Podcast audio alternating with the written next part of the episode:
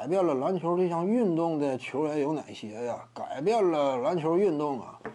你这个你可以划了一圈，改变篮球运动的，那么从两个角度，哪两个角度啊？一是底层规则，二是什么？篮球本身世界范围之内的传播。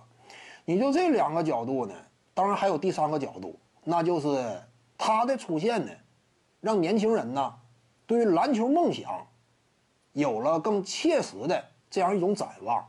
至于篮球呢，他可能说更加执着了。在篮球领域之内，他感觉更有未来，看到明显希望了。三种风格吧。第一种呢，影响篮球底层底层规则呀。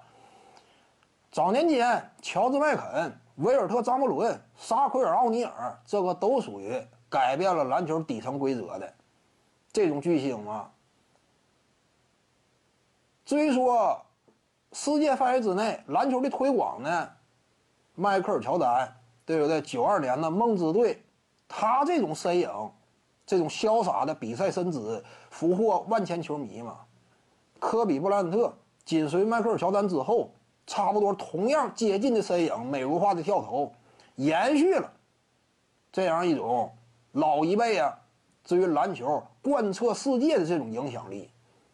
再包括勒布朗詹姆斯嘛，横空出世之后，巅峰期极长。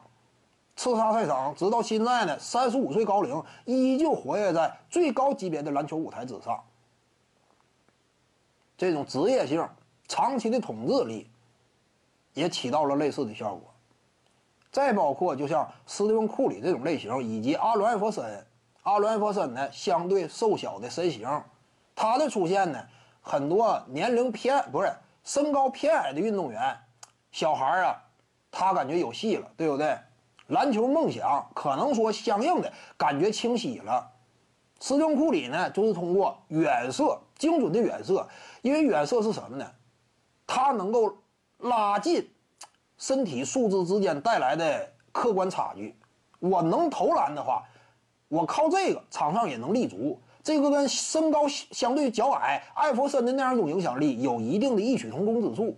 就是降低了篮球这项运动啊，给普通人带来的这样一种距离感。艾弗森呢是身高方面，库里是远射方面，差不多他俩呀起到了这种属性。因为为什么是他俩而不是其他人呢？说雷阿伦呢三分准星非常好啊，呃，他引领了人们对于远射的这样一种遐想啊，不是 MVP 级别，对不对？整体层次相对有限。为什么是阿伦艾弗森而不是小虫博格斯呢？博格斯你也只是个龙套，一般来讲，这个至于梦想的引领作用差点所以差不多在这方面啊，拉低了就是篮球与普通人之间的距离这个角度，一个艾弗森，一个库里，他俩最典型。所以呢，呃，差不多主要的影响篮球运动的就这么些了。这几位是主要的，库里也能谈得上，就是远射这块非常精准，并且是两届 MVP 得主，这个就够。你要说我没有这这种荣誉的积累，我仅仅就是原色准，那不行。你比如说利拉德呀之类，这就不够。就你也是屡战屡败这个角色，你差点吧。